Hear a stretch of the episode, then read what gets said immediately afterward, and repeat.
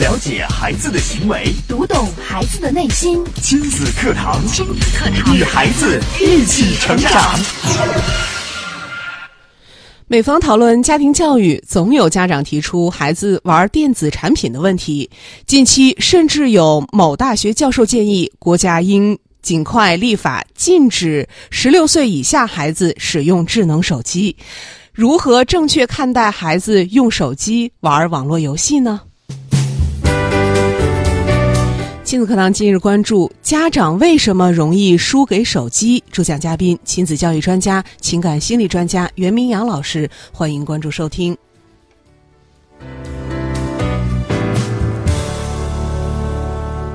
我是主持人潇潇，我们有请今天的嘉宾袁明阳老师。明阳老师好，嗯，小小好，听众朋友大家好。嗯，今天我们的话题很有意思，啊家长为什么容易输给手机？为什么这么说呢？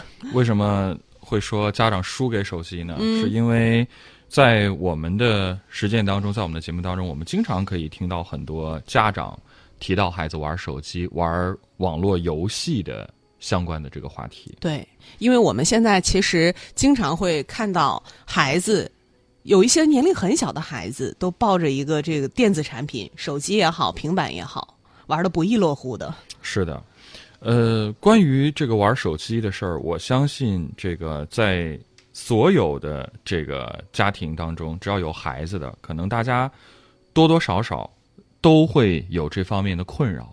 嗯，但是到底该如何去处理？是一刀切，就这个事情，我们禁止，完全的禁止，完全杜绝掉。对，还是说去引导？那如果去引导，该如何引导？有什么样的方法和原则？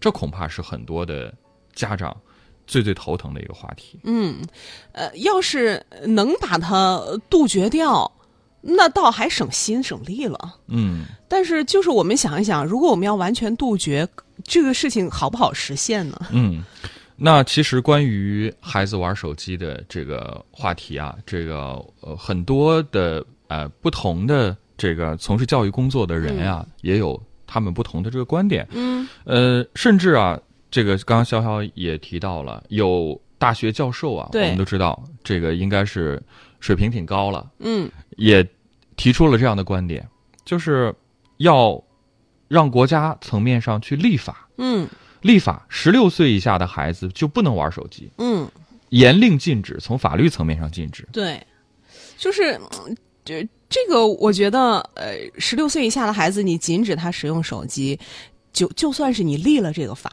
有这条法律，那谁来监督呢？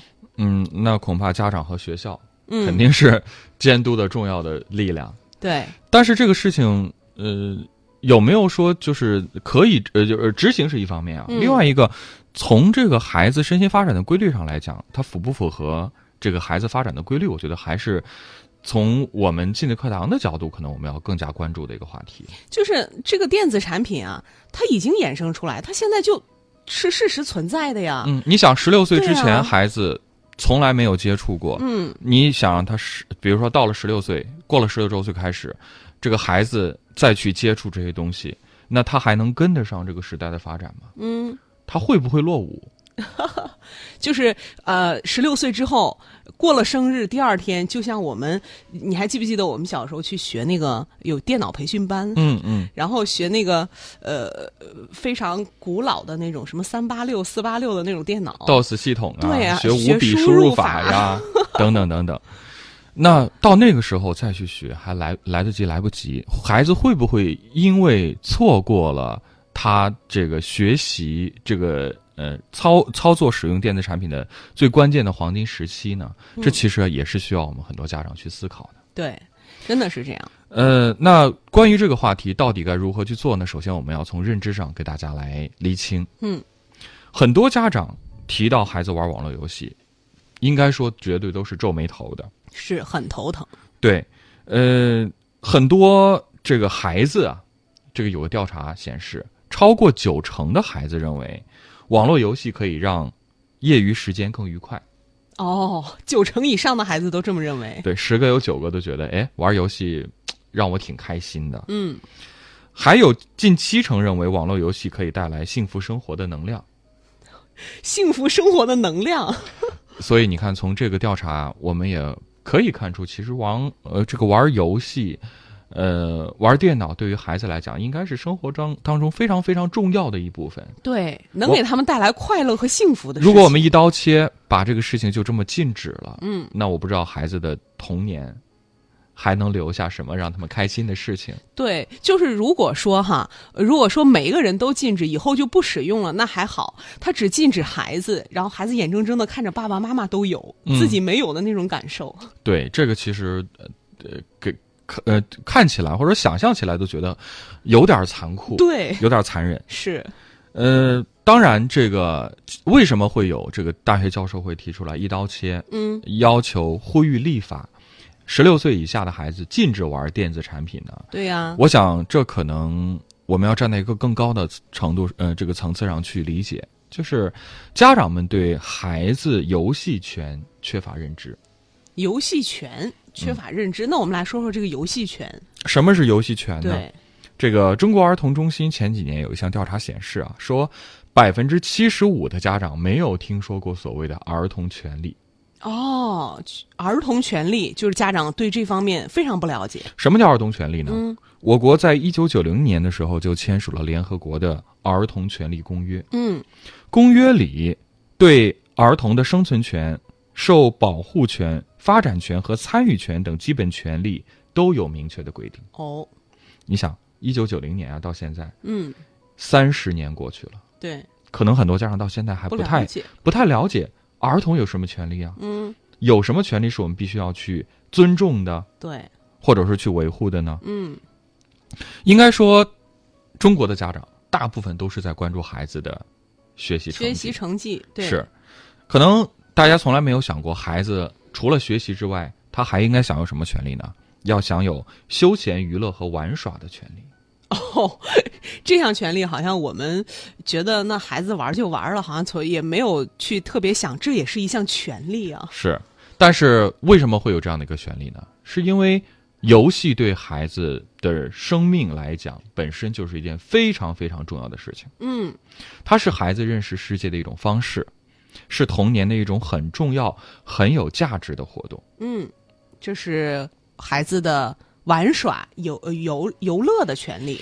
对，你看，刚刚潇潇也说了，这个我们这一代成长起来的这个八零后啊、九零后的这个家长啊，嗯可能在我们小的时候，这些东西是很少的。对，我我记得我我上就是我我小时候那个时候，呃，最多最多这个电子游戏是什么呢？有那种黑白的俄罗斯方块的游戏机，嗯，还有一种就是那种插卡式的游戏机，对。是十六位还是三十二位？我不我记不太清楚了。再反正有就是那种外面的游戏厅了。对，再有就是游戏厅里边的那种嗯大的的游游戏机，机对对这些可能就是我们童年的那些跟电子游戏能对对对够沾上边儿的这些相关的内容了。是，可是时至今日，我相信我们现在的孩子肯定连听都没听说过我刚刚说的这些东西。对，现在哪还能找到什么游戏厅啊？ 对啊，包括这些游戏机，插卡的那种啊，什我么恐怕小只霸王啊，恐都怕没只有在淘宝上，在网上能找到这种就是专门为了怀旧怀旧、而复 古。而复古而去专门去生产的这些产品，对，就是作为我们这一代人可能会买来去呃狠当个摆狠件的儿狠狠的去回忆吧。对，所以我们可以看到，这个社会的发展是如此之快。是，那社会已经发展到如此的地步了，我们还不该把我们的思想与时俱进吗？嗯，我们该怎么与时俱进呢？这一代的中小学生其实被称为什么呢？和我们生活的环境，或或者说和我们这个接触到的这个网络环境不同，他们被称为网络的原住民。网络的原住民，这个是什么意思呢？什么叫原住民对呢？呀原住民就是他本本来来就在这儿？就在这儿生活，嗯这就是他的地盘儿，他生来这个环境里就有这个东西，嗯，这叫原住民。对，可能网络电子产品对于我们这代人来讲，嗯它是后来者，哦，是它是突然某某一天闯进我们的生活的。对我们逐步逐步去学习、是去认识、去了解、去掌握、去应用它。对，但是对于这这代孩子来讲，他们出生起这些东西就在他们的生活当中。对所以我们说他们是网络的原住民。哦，这我们就理解了。是手机和网络对于孩子而言呢，它跟娱乐有关，对，跟学习也有关呀。对跟不学习对？也有关吗？当然啊，我、嗯我之前讲过互联网加教育的话题，哦，离得开吗？离不开离不开，也关乎这个群体的归属感。群体归属感，这个又怎么来理解？我们既然说这一代的少年儿童，他们本来就是网络的原住民，嗯那应该说这样东西在他们的生命里生来就是有的，嗯，它就是一个不能忽视的存在。对，我们不可能把他们放在一个乌托邦里，嗯让他们与隔绝到这类产品，让他们不接触、不了解，嗯他们也不可能不接触、不了解，也不可能看不到、用不到、玩不到。对，那如果我们只是把我们自家的孩子一刀切的，你不准玩儿，嗯不能接触，那他和他的同龄人在交往接触的时候，他会不会被孤立？他就没法交往。所以他就剥被剥夺了这个呃这个群体里边的这种归属感，他没有归属感，嗯，因为他像外星人一样，对， 跟人家完全没有共同的话题。对，所以我甚至说互联网还是什么？互联网还是一种生存方式。嗯，生存方式这么重要吗？你看现在互联网对于我们的生活来讲，是不是无孔不入？真的是这样我们几乎，我我不说每时每刻吧，嗯，生活当中的绝大部分的场景好像都离不开。我觉得真的是每时每刻，可能除了我们睡觉的时间，你看睁开眼就是早，上睁开眼是干嘛呢？嗯，闹钟可能是被手机啊对，叫醒的。而且我们很容易的打点开手机看一看天气预报，对，看一看出门该穿什么，穿衣指数对、空气指数，要不要戴口罩？嗯，那出门呢，我们可能要用导航。对，然后呢，这个呃呃，这个在我我我我再倒回一点啊，就是起床之后，可能我们拿手机要干嘛？要去浏览一下这个新闻啊、资讯呀、嗯，来进行这个阅读，对，这个也是离不开的。甚至有些这个朋友家里面装了这个网络的智能家居，嗯，打开窗帘都只需要这个点开手机点一下按键，甚至只是用语音来控制就行了，控制一下就就就你告诉他，对窗帘儿打开，灯打开，灯打开嗯， ，OK 了，这一切就可以了。好，我们说上了班儿，出了门儿，这个在通勤的路上，可能如果您是坐公共交通工具的话，这个你看多少低 头族，还是在齐刷刷的去获取新闻对资讯。开车呢，可能我们现在这个智能的这个车载系统里边儿，呃，预留的有蜻蜓或喜马拉雅，嗯，你可能会听听我们郑州经济广播的节目，对，也是通过互联网的手段。是这样的，那到了办公室之后呢，嗯我我们第一件事是干什么？打开电脑啊，对啊， 打开要电不怎么工作呀？对啊，你看我们的很多工作是需要去电脑制作这个相关的文档、表格，然后进行一些工作的这个完成。你包括我们的新媒体小编，每天都是要、嗯没有电脑他是工作不了的。对，甚至我们跟各个部门之间的联系也是靠这个互联网也好、局域网也好来实现的。哪怕是现在在直播间里，我和潇潇在做节目，你看我们面前有四台显嗯示器四个屏幕， 对对，然后我们周边、我们脚下、我们两边，这有呃十几台这个机器，对，它都是电子产品。是的。如果离了这些，恐怕我们的节目也没有办法进行。那我们没法跟大家互动了。是，那我们现在买东西，我们发发现身边的很多超市都关门了，为什么？嗯，因为网上购物太方便了。对呀、超市现在都都是在这些 A P P 里啊，一些软件里面了。对，然后我们这个东西买完了之后送货。是快递小哥送来的，嗯，家里边没有人会放到这个快递柜里，对，或者是什么这个包裹的驿站嗯里，我们还要拿出手机用这个二维码去扫描，对，然后才能把这个件给取走。是的， 真是这样。我们上公交车、坐地铁也要刷码，嗯对扫码。对，这个拿卡的人现在也有。越来越少了。是的，你看这么多，这么多，嗯我不，我我再往下说，大家可以再去想想，我们生活中有多少场景，你嗯骑个共享单车没有手机可以骑吗？嗯，骑不了。骑不了。对，呃，我们中午去吃个饭，嗯，这个都是打开什么网站去团一个呀，或者是最后用手机买单呀。手机买单，对，这这个都太司空见惯了，是甚不至是现在你去买个菜，买点水果，嗯，到处都是挂的那个二维码呀，扫码支付的。所以我们的生活已经被互联网这个完全的占据，或者说互联网已经成为了我们的生活方式。嗯，我们想想看，如果已经是这这样的一种局面和场景的话，我们还能够这么简单的一刀切的让我们的孩子生活在一个没有网络、没有互联网、没有电脑的时代和世界吗？那可能吗？这太不现实了。所以，这是我讲到的。首先从认知上，大家是有错误的，嗯就是我们已经没有办法去拒绝，也不能够让我们的孩子像一座座孤岛一样生活在一个没有电子产品、没有互联网的这样的一个环境当中了。真的是这样。那我们也稍事休息啊，我们稍后就接着请明阳老师继续跟我们来分享。大家也可以参与我们今天的节目互动，关注微信公众号“亲子百科”，直接给我们留言。亲子课堂正在播出，稍后更精彩。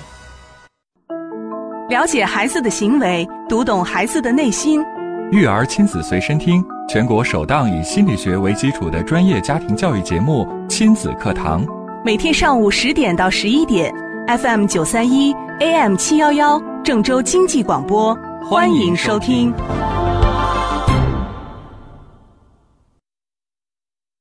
你的努力，你的工作，你的事业，这一切都为了什么？都为了什么？你一生为之奋斗的目标是什么？家庭和孩子，离开了家庭和孩子这一目标，人生会失去意义，我们将不可能幸福。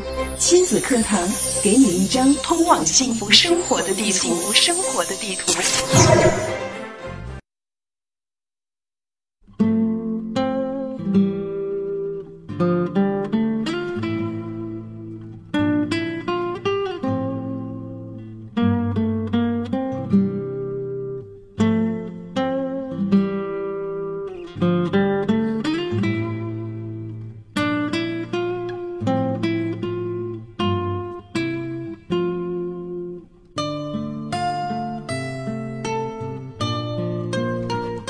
欢迎大家继续来收听亲子课堂节目。那今天呢，我们请到了亲子教育专家、情感心理专家袁明阳老师啊，跟我们说一说这个电子产品，就是家长为什么容易输给手机。刚刚明阳老师说到了，现在其实我们就是生活在一个互联网这个巨大的网络里面，嗯，我们真的是它对我们生活的影响是无孔不入的。对，所以我看，呃，这个首先第一点，我跟大家是从认知的层面上告诉大家，对如果我们想一刀切的让我们的孩子跟电子产品绝缘，在认知上它是有误区的。嗯，那说完了认知，我们来说第二个话题，就是监管的问题。监管，说到这个监管呢，我其实从我们心理课堂的层面，其实呃，我换个说法，大家可能更容易理解，就是关于这个电子产品的契约管理的话题。哦，契约管理，嗯对，呃，还是我刚刚说到的这个调查，这是中国青少年研究中心的调查，显示父母对孩子玩游戏的主要措施是什么呢？什么呢？限制和监督，对，是吧？是的，而且重点是限制时间和限制消费。嗯。那能告诉孩子网络信息和孩子一起玩网络游戏的比例仅有一成，这么少，而在种种限制和监督之前，大多数家长其实在这个跟孩子给出电子产品的时候啊，他往往没有做到的，就是我们说的这个非常重要的一环，叫什么？叫立约和赋权。立约和赋权是什么意思呢？ 立约是什么？就是我们说的订立契约。订立契约这个非常非常之关键，哦，因为很多家长在一开始就没有把这个工作做好，才导致了后期孩子玩电子产品的时候，呃，出现的一系列的问题。控制不住啊，这个内容也做不到监管啊。，对，立约是什么呢？就是第一次给孩子手机的时候，跟孩子来约定。嗯，约定什么呢？约定手机是属于父母的，嗯，孩子你可以有使用权。哦，如果一旦你使用不当，我有以后有权收回。嗯，这个是首先要跟孩子明确的。丑话说前面有了这个约定呢，孩子在被限制和监督的时候，他就不会那么不舒服了。哦，有的父母一时兴起啊，其实经常我们发现身边也有这样的父母啊，他容易把这个电子产品当成是电子保姆，嗯，替代自己的陪伴，其实是在解放自己。是就是扔给他一个手机，我这边就能该干嘛干嘛了。但是你看，这个在照看孩子的时候，电子保姆确实能起到这个事半功倍的效果。对呀、一给他孩子坐那儿一动不动的，但是孩子一考试呢，嗯 这个马上我们又开始调整我们的策略了。什么策略？我们发现这个电子保姆太害人了，嗯，孩子的学习成绩不好都是因为玩这个，对，嗯怎么办？没收。没收了，不让玩了。 对你，所以呢，这种呃，这个这样的情形呢，我给大家打一个比方是什么呢？嗯就是一根大骨头扔给了狗狗，嗯，人家正啃得津津有味的时候，你突然想拿走，哦你能想象吗？嗯那狗会怎么对 你？简直都要疯了。这种反抗对一定是让你觉得难以承受你之。抵挡不住的。对，所以说呢，我们一定要首先学会立约。嗯，第二点，我要说的是赋权。父权赋权是什么呢？什么思？意思？就是和孩子坐下来一块儿来商量商量，嗯我们到底该怎么玩儿。哦，商量一下。对，在玩儿的内容和时间上，我们来先听听孩子的意见，嗯，让孩子制定违约受罚的条款，哦共同讨论出一个亲子双方都能够执行的规则。啊，这就是我们说的契约管理。就是要具体的来列一列条款了。而这个条款一定是让孩子说，孩子不是说我们去给孩子定的，因为对你定的孩子肯定不愿意遵守。很多家长说我们定契约了，但是根本就执行不下去。谁定一的？问怎么定的，家长说：“我给他说了呀，第一条你要怎么怎么样，嗯第二条我都给他你不写好了，他就对签字就行了。这孩子当然执行不了了。所以呢，当这个赋权的过程是我们通过民主的方式、嗯共同商量，或者是以孩子为主，把决定权交到孩子手里的时候，这样的契约更容易贯彻执行下去。对，一到以后遇到分歧的时候怎么办呢？嗯不用强迫孩子服从大人，这不是我定的呀，你自己说的呀。这是我们共同定的呀。你看，对呀这是你说的，嗯你也签字了，我们都来服从规则就是了。嗯，轻轻松松的。对。另外一方面呢，调查还显示什么呢？尽管父母对孩子的规定和监督和限制往往高于对孩子的支持，但是，这个学习好的学生在玩网络游戏的方面，确能确实能够获得更多的支持，这个大家也能理解。对，这我们好理解。但是，这可能会给孩子造成另外一个什么样的感觉呢？什么感觉？就是双重标准。嗯，就是学习好就能玩儿，我对学习不好你就不能玩儿，呃，这不所以公平。所以，所以我在这儿要特别跟大家强调说，对人不对事儿。玩游戏，我刚刚说了，这个，呃，我们在九零年签署的《儿童权利公约》当中，孩子有这 个权利。没说学习不好都没这个权利了，是吧？，对，所以呢，不要成为某些孩子的福利，哦，让成绩不好的孩子玩的时候也不要觉得理直，呃，这个理亏。理亏。嗯，呃，如果有这种感受的话，那孩子一逮到机会，他一定会放不下。嗯，真的是这样啊。是，这是我们说到的第二点，就是在监管上，我们需要用一些方法是，订立契约。嗯呃，再来谈第三个层面，我们说孩子被手机游戏捆绑这件事儿本身确实让人挺苦恼的。对，呃，包括我们经常看到各种各样的社会新闻，孩子偷用父母的账户充值，对，就是几天，然后充了几千几万的那种。这个女主播做网络直播，嗯巨额的打赏，嗯，六六六，老铁送游艇了，这个家长 真是心颤啊。对，所以我们想方设法想把孩子拉回来，但是成效却真的是微乎其微。是，如果我们用一己之力和一个行业来抢孩子，嗯，我们说家长肯定会输啊。对呀、你想想，这个游戏当中，我们也经常讲过，我们其实应该向这些游戏的开发者和它的设计的逻辑去学习，嗯，因为它太符合太吸引人了。孩子的这个心理了。 对， 所以说呢，正确的方向是呃是什么呢？嗯，正确的用力方向是什么？是什么呢？是死命往往回拉吗？嗯，肯定不是，而是要挤。挤怎么挤呢？啊，挤什么呢？用运动、阅读和家务来把虚拟的游戏空间从孩子的生活当中挤出去。就是你种上稻田了，然后那个杂草就无处可藏了。，对你老想去拔杂草，你能拔得完吗？嗯，这个一下雨、一刮风、太阳一晒，又出来又了。出来了。那怎么办？对，我们直接就种吧。嗯，等到这个呃稻子种下去之后，杂草自然没地方生长了。对，把它挤出去了。对，嗯，哪些孩子容易沉迷游戏呢？调查显示是忽视型、专制型教养下成长的孩子，哦，也就是说，父母对孩子越冷漠、嗯越漠视，或者说控制越严，越容易导致孩子沉迷。嗯，就好像孩子在那个游戏世界里还能获得一丝放松。对，而现实生活中不容易沉迷游戏的是什么呢？是是那些除了手机能带来的快乐，还能够在学习啊、运动啊、阅读啊、交友啊和才艺等活动方面找到快乐的孩子。嗯，哎，想想也是。如果说这个孩子在学习当中他找到了乐趣，或者妈妈、呃、爸爸经常带他出去郊游啊、出去玩啊，跟他做更多更有意义的现实生活当中的游戏的话，这个电子产品、网络游戏带给他的吸引力自然就降低了。对，因为如果你的生活如此丰富，那游戏只是能够带给你愉悦感的之一，而其中不一是项唯一。对，真的是这样。所以我们说，孩子喜欢玩游戏呢，我刚刚也提到了，我们要去学习啊，我们要学习这游戏是怎么设计的，嗯它怎么就吸引孩子了？对，它里边的快乐体验、冒险体验、恐惧体验、审美体验和成就感，它能够满足孩子在现实当中体验不到的这种价值的需求。嗯那如果孩子在生活当中，我们已经给到孩子足够的这些体验，嗯那孩子还会沉迷吗？嗯。所以，我们家长啊，不要一味的去去恨、去禁止、打击这种网络游戏，应该向人家学习学习。所以你看，我们的用力方向千万别错了。对我们与其把孩子拉回来，嗯不如把更丰富的生活给到孩子。给到孩子。嗯，好，那说完了方法，我们最后要说一个核心点。好，这个核心点可能听起来和游戏关联不大，但它却是一个根本和基础。哦、是什么呢？根本和基础是什么呢？就是孩子的身心健康的本源是什么呢？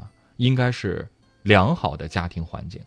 还是归结到环境上了。没错，父母相亲相爱，情绪氛围平和，亲子关系和谐的家庭环境，对于孩子来讲，它才是最最重要和根本的。嗯，如果有了这些，那游戏本身它并不是，呃，这个并不会成为我们所想象的那个洪水猛兽那么可怕，对，可能因为你有基础在呀。对很多时候孩子去沉迷网络游戏也好，电子产品也好，有可能正是在逃避他并不满意的这种现实生活的现状。没错，我们说孩子全面发展的基础是什么呢？是他的天性被接纳，嗯，他的权利被尊重，他的需求被看见，他的努力被鼓励，他的行为被约束，这才是我们要给到孩子的一个。呃，基础一个家庭的环境，嗯，我们说家庭教育要正本固源，巩固根本，培养元神。这样的话，这个家庭这个生命体它才会，呃，强健而有力，家庭的功能才能够健全而平稳。就像呃我提到的这个调查里边显示的，父母和孩子亲密度越高，越关爱孩子，孩子反而就越不容易沉迷于网络游戏。哦，所以呢，我们说智能手机真的不是万恶之源，嗯，网络游戏也不是洪水猛兽。是，家长呢要教孩子对手机游戏拿得起放得下，最难的不是定规则，而是要以身作则。以身作则。对，家庭教育呢是不教而教，不学而学的教育。孩子呢是二十四小时不关机、三百六十度无死角的 雷达。你的一言一行啊，孩子他一直都瞅着看着呢。对，还记得我们那个片花吗？这个手机它到底是个什么？朋友圈又是什么？难道比甜甜圈还好吃吗？是孩子，如果你发现孩子在呃还小的时候，嗯，跟你的手机在争宠的时候，你就要去反思一下了，对你是不是太忽略孩子的感受，对而是把更多的时间放在了这个屏幕上。嗯，所以呢，我们说跟孩子跟手机抢孩子，那么就从请呃请从这个孩子的婴儿时期就不让他吸电子二手烟，就是我们家长真的要以身作则。因为你天天看着那个屏幕，孩子他其实一直在观察呀，诶，嗯那个嘖里边到底有什么神奇的东西啊？对呀我得看看，我得去有研什么究研魔究。法呀？对他怎么天天就吸引着爸爸的眼睛啊？对所以说呢，我们要多陪孩子，陪孩子阅读，陪孩子运动，陪孩子畅游自然，而不要因为孩子的成绩对游戏污名化。